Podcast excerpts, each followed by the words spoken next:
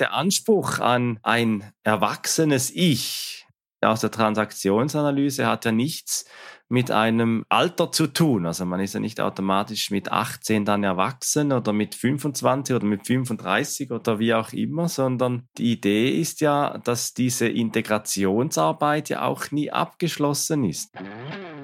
Moin, hallo und herzlich willkommen bei einer neuen Episode von Mit Brille und Bart, deinem Podcast für Organisationsentwicklung, Coaching und Transaktionsanalyse von Armin Ziesemer und Thomas Böhlefeld.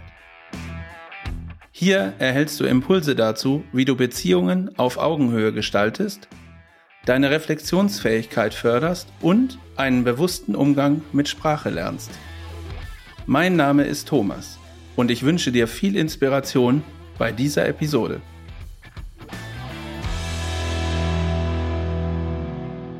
Zwei Dinge sollten Kinder von ihren Eltern bekommen, Wurzeln und Flügel. Mit diesem Zitat begrüße ich euch heute zur Folge 58 von Mit Brille und Bart und mit mir heute wieder dabei ist Thomas. Hallo Thomas. Hallo Armin und hallo an euch da draußen an den Empfangsgeräten. freue mich, dass ihr alle wieder dabei seid. Ja, heute mal wieder mit so einem richtigen Basic-Thema aus der Transaktionsanalyse. Wir haben hier ganz oft schon über die Ich-Zustände gesprochen, die wir in der Transaktionsanalyse kennen.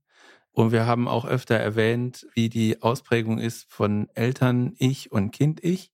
Mit dem Erwachsenen-Ich haben wir uns noch gar nicht so richtig beschäftigt. Also zumindest nicht auf so einer theoretischen oder halbtheoretischen Ebene äh, hier in dem Podcast als separate Folge. Das wollen wir heute mal machen, Armin.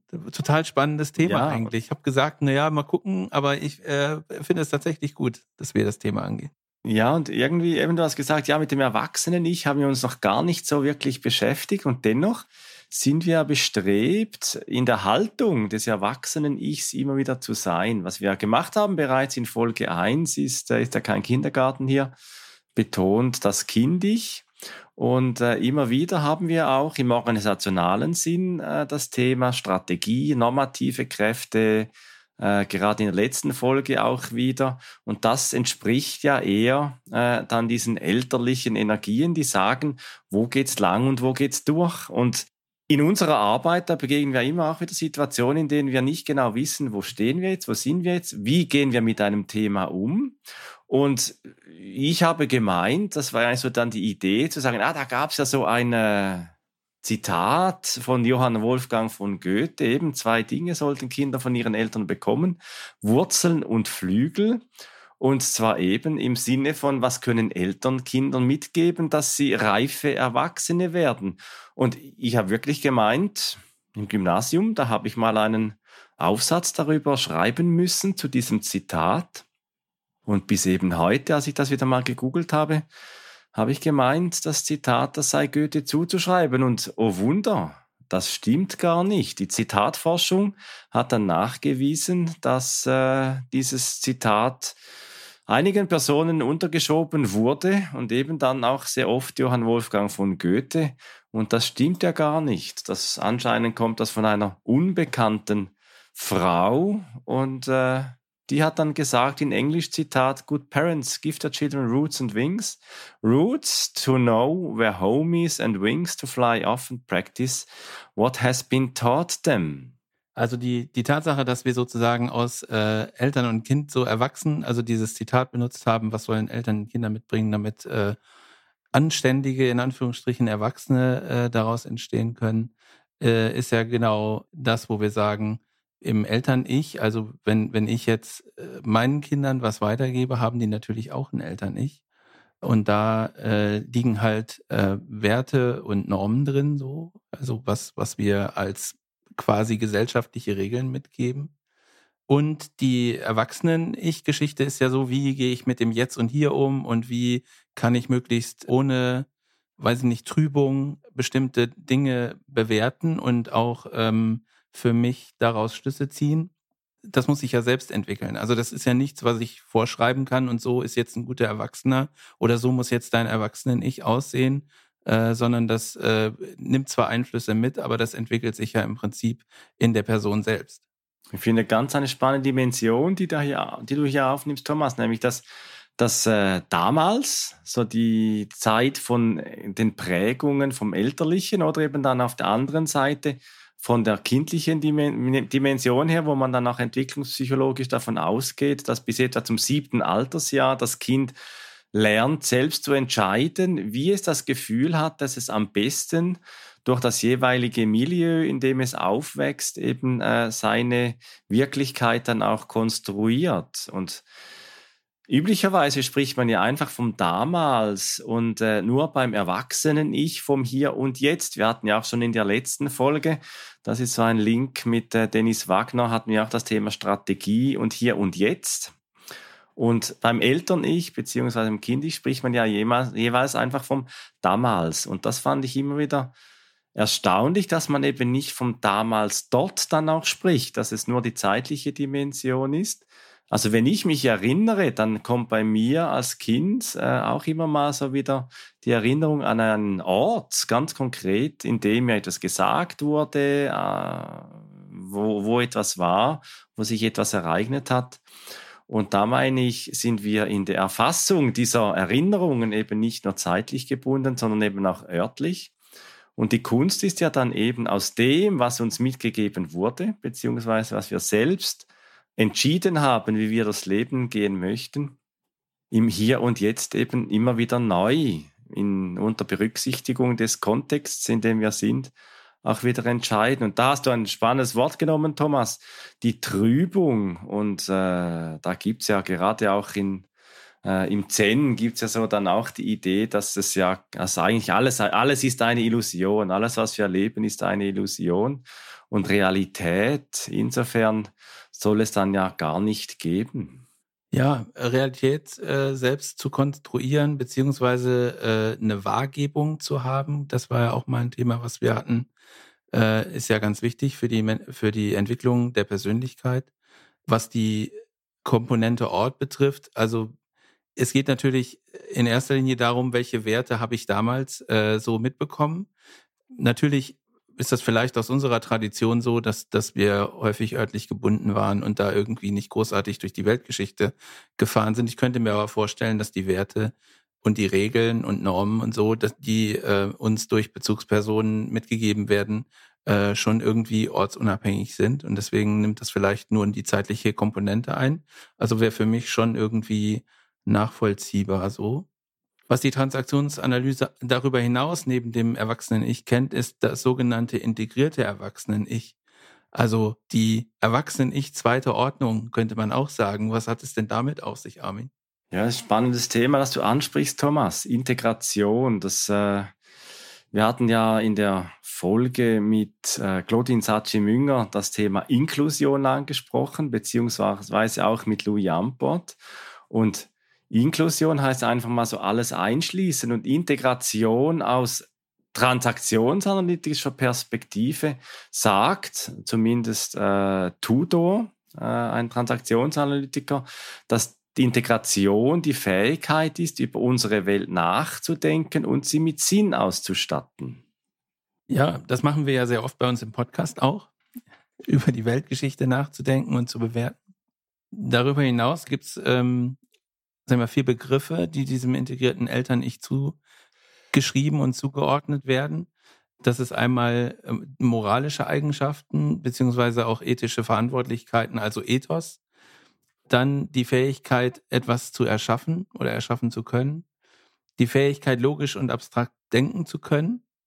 Und Pathos im Sinne persönlicher Anziehungskraft und Aufgeschlossenheit. Das sind ja äh, aus meiner Sicht Dinge, die äh, schon was mit Einfluss zu tun haben, den auch Eltern und Bezugspersonen auf Menschen ausüben können. Also die moralischen Eigenschaften kann ich nicht, also ich kann natürlich im Laufe des Lebens meine moralischen Vorstellungen für mich selber auch anpassen, aber im ersten Moment behaupte ich mal, wird jeder Mensch mal die moralischen Werte und die moralischen Ansichten der Bezugspersonen übernehmen und dann wäre das ja so, wenn ich darüber nachdenke, eigentlich ziemlich nah an dem Begriff der Trübung dran. Also, dass man so äh, bestimmte Dinge einfach erstmal übernimmt, ohne darüber groß zu reflektieren. Gibt es da einen Zusammenhang? Also ist da irgendwie, äh, gibt es da eine Abgrenzung oder ist das tatsächlich so, dass das ineinander verschwimmt? Also wenn ich in der Theorie nachschaue, dann äh, hat Eric Byrne so drei Arten von Trübungen beschrieben. Zum einen eben die Trübungen aus dem Eltern-Ich, das sind so die, die Vorurteile zum Beispiel, oder dann eben die Trübungen aus dem Kind-Ich, also Selbsttäuschungen oder vielleicht auch äh, Wahnvorstellungen. Also gerade Angstzustände zum Beispiel, wenn man sich vor etwas fürchtet, was dann gar nicht eintritt. Also die vor, die eingebildeten Ängste, die kommen ja oft einmal auch aus dem, äh, aus dem Kind-Ich heraus. Und dann zu schauen, was ist dann überhaupt die Realität zu entdecken, was passiert dann, wenn ich durch die Angst hindurch bin, äh, das ist ja dann die Entrübungsarbeit. Und Leonhard Schlegel, der Schweizer Transaktionsanalytiker, der hat äh, die Trübung definiert als eine Realität verkennende Voreingenommenheit. Das wird gemäß Leonhard Schlegel als äh, Trübung bezeichnet. Und Vorurteile wäre ja aus meiner Sicht das, was aus einer moralischen Sicht vielleicht, also kann man vielleicht damit verbinden, aus einer moralischen Ecke, dass die mit ins Leben reingenommen werden, wenn ich eine bestimmte Vorbehalte gegen Personengruppen habe oder gegen äh, irgendeine Ausprägung von Mensch äh, Vorbehalte habe, dann ist das ja häufig eine, eine Prägung durch Bezugspersonen. So. Und das wäre für mich, äh, ich versuche das gerade für, für mich so, so klar zu kriegen und zu entwirren, weil wenn wir sagen moralische Eigenschaften und so, das gehört ins integrierte Erwachsenen-Ich, dann glaube ich, ist das erst dann der Fall, wenn ich tatsächlich reflektiert habe.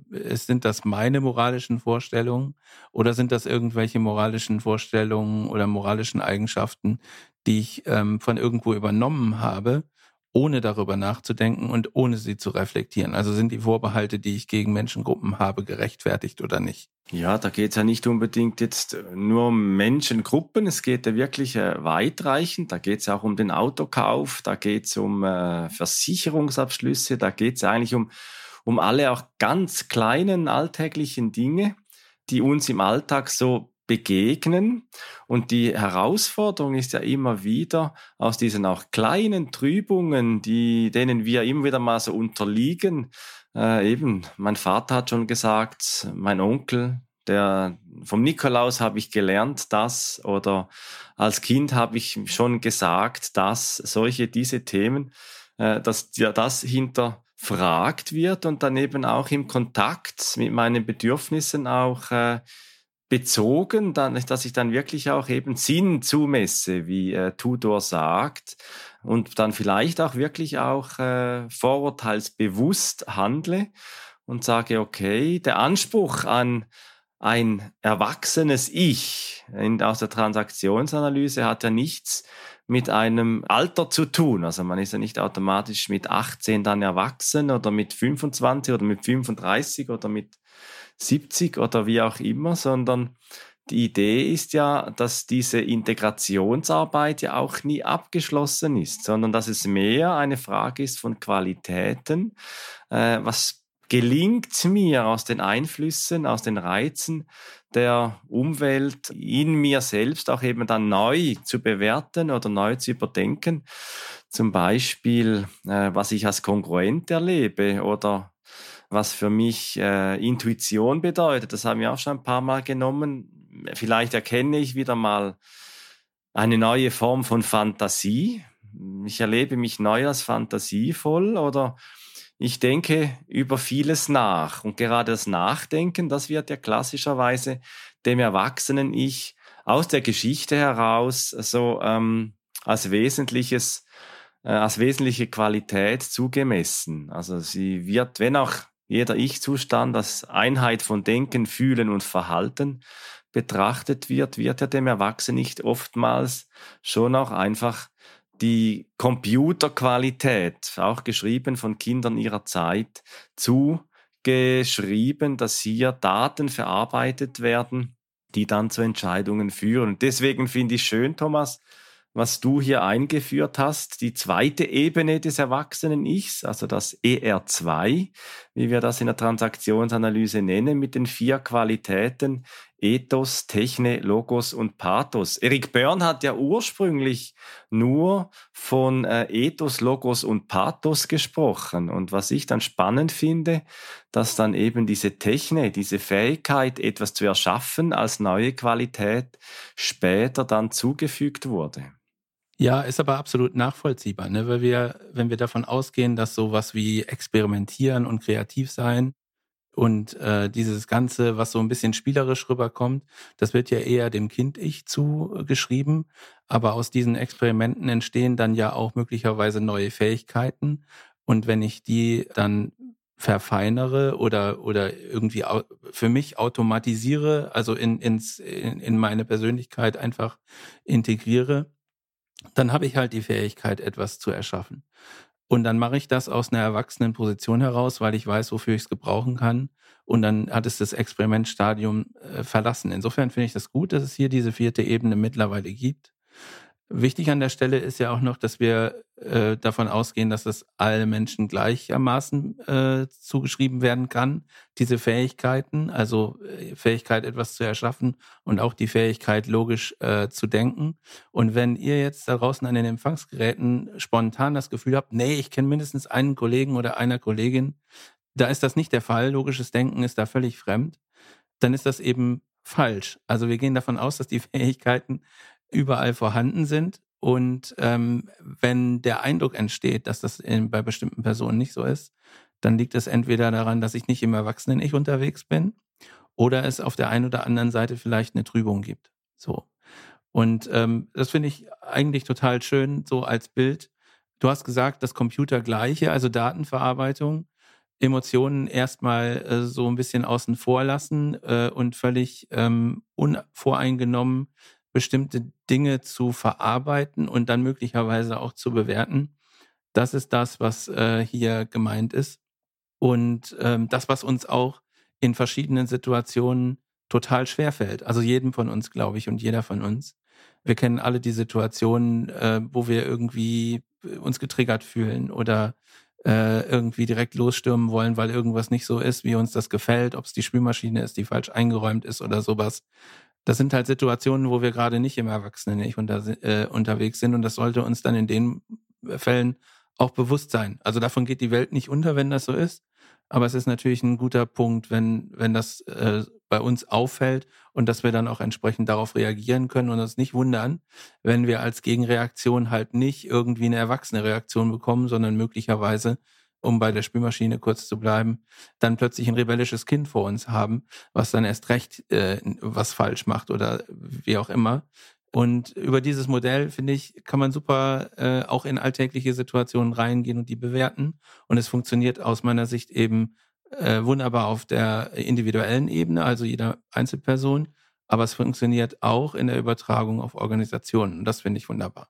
Ja, eben, ich wollte gerade sagen, Thomas, die Spülmaschine, wenn sie jetzt in unserem Kontext natürlich in einem äh, Bürogebäude steht, dann ist sie für mich äh, kontextbezogen. Natürlich gilt auch privat, aber gerade im betrieblichen Kontext kann es ja dann auch sein in Führungsvorgängen, dass eben ein kritischer elterlicher Vorgesetzter oder eine kritische elterliche Vorgesetzte äh, mit einem angepassten oder rebellischen Kind dann spricht und jeder für sich eben dann auch in Anspruch nimmt, das ist die Realität, so ist es.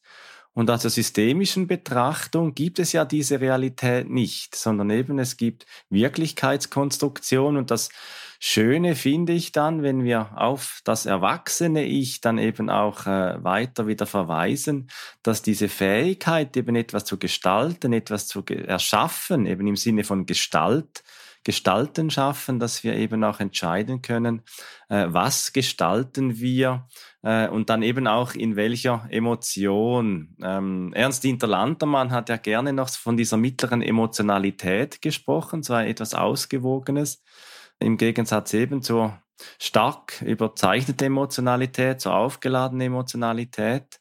Und du hast jetzt ein paar Mal noch das Wort Trübung genannt. Und Bern, Erik Bern, der Begründer der Transaktionsanalyse, er hat seinerzeit die Trübung als ein Irrtum an der Realität bezeichnet. Und ein Zugang, eben erwachsener zu werden im transaktionsanalytischeren Sinn, ist dann die Entrübungsarbeit. Und die Entrübungsarbeit, das ist ja kein einmaliger kognitiver Vorgang, sondern ist ein Prozess und nicht etwa äh, etwas wie äh, ein blitzartig einsetzendes Aha-Erlebnis. Das kann es ja geben. Ich habe mal wieder ein Beispiel aus dem Zen. Da gibt's ja dann diese Idee äh, von dieser Erleuchtung, von äh, dieser tiefen Wesensschau. Und da hat mir mal ein Zen-Lehrer die Geschichte erzählt, dass äh, ein anderer Zen-Lehrer gemeint hat, er hätte eine tiefe Wesenserfahrung gehabt und dann seien sie ein paar Tage später miteinander segeln gewesen und alle hätten dann gelacht, als derjenige dieselbe Eigenart wieder an den Tag gelegt hat, den er eben nach diesem blitzartigen, einsetzenden Aha-Erlebnis gemeint hat, das hätte er jetzt überwunden. Also ich meine, da gibt schon diese Prozessarbeit, das laufende sich bewusst werden und eben auch immer wieder äh, das Reflektieren, das sich selbst auch hinterfragen, um eben mehr in dieses Verhalten einer entwickelten erwachsenen Ich-Struktur mit diesen vier Dimensionen Ethos, Techne, Logos und Pathos auch zunehmend auch zu gelangen. Und das ist äh, schwere Arbeit auch an sich selbst. Ja, und an Organisationen. Wir hatten ja in der letzten Folge mit Dennis Wagner auch gesprochen und da auch festgestellt, ähm, dass es natürlich die Situation geben kann, äh, über eine längere Zeit diesen Prozess, diesen Lernprozess zu haben, dass irgendwie die Verhaltensweise in der Organisation äh, sich verändert hat und durch irgendwelche Vorkommnisse, also zum Beispiel beim Segeln oder so in deinem Beispiel, ergibt sich dann plötzlich wieder ein Rückfall und man macht wieder die gleiche Mechanik wie, wie vorher äh, und fällt dann möglicherweise wieder in den Irrtum der Realität zurück. Also Trübung ist das Stichwort und äh, diese Enttrübungsarbeit muss dann im Prinzip wieder von vorne angefangen werden, um wieder zu sagen, guck mal, jetzt bist du wieder diesem Irrtum erlegen oder du bist wieder in alte Muster zurückgefallen und da, wir hatten doch daran gearbeitet aus gutem Grund, weil wir gedacht haben, so, es wird dann vielleicht ein bisschen besser und ein bisschen klarer. Und jetzt äh, in dieser Situation sind wir wieder auf dem, auf dem Boden der vorigen Basisstation irgendwie wieder zurückgekommen.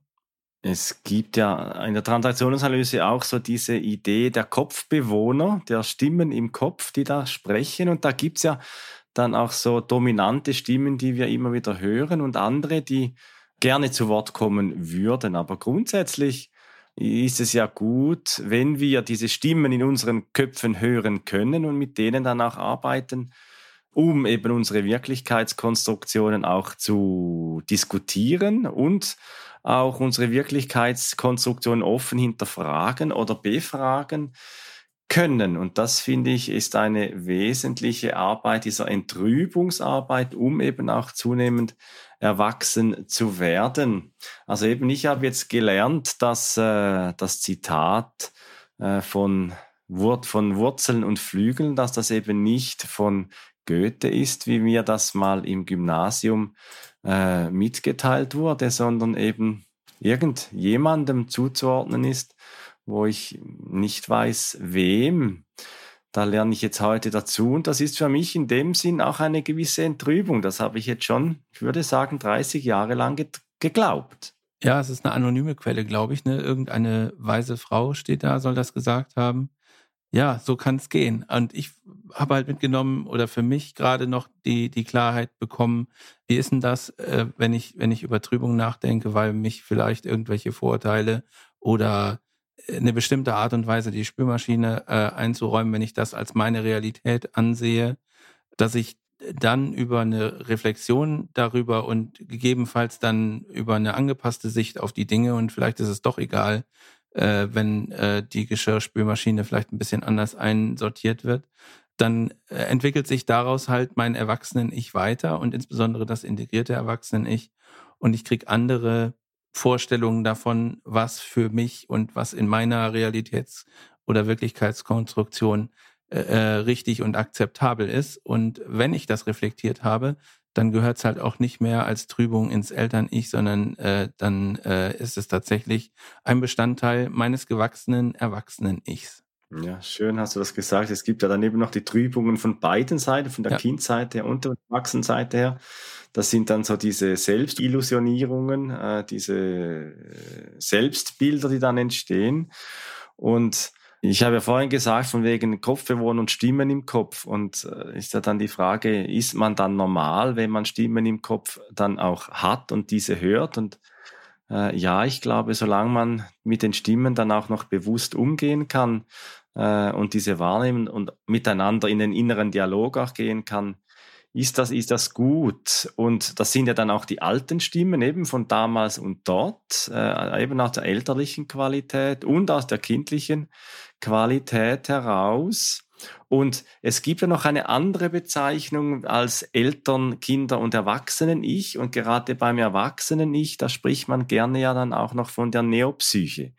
Und die Neopsyche, äh, das Neo impliziert ja auch, äh, dass da etwas Neues entsteht. Und Erskine, der hat einmal geschrieben, dass das gesunde Ich eines ist, in dem der Erwachsenen-Ich-Zustand bei voller Fähigkeit die Verantwortung übernimmt und archäopsychische, also eben Elemente aus der kindlichen Qualität sowie exteropsychische elterliche äh, Inhalte und Erfahrungen eben auch zu integrieren vermag. Also nichts bleibt da so, wie es einmal war. Und vielleicht sind auch unsere Erinnerungen äh, so verzerrt, dass wir heute die immer wieder mal auch gut prüfen können.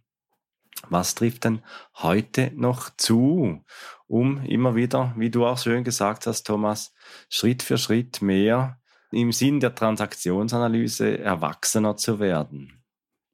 Umso wichtiger ist der Aspekt, ähm, den wir jetzt auch schon, den du eben, glaube ich, erwähnt hast, dass die Integration kein kurzer Prozess oder kein einmaliges Ereignis ist, sondern ein dauerhafter Prozess. Also wir lernen immer dazu, wir bleiben Lernende und wir bleiben äh, in der Entwicklung, denn nur so äh, ist das Erwachsenen-Ich halt ein äh, sich ständig weiterbildender und ausbildender Teil unseres Selbst.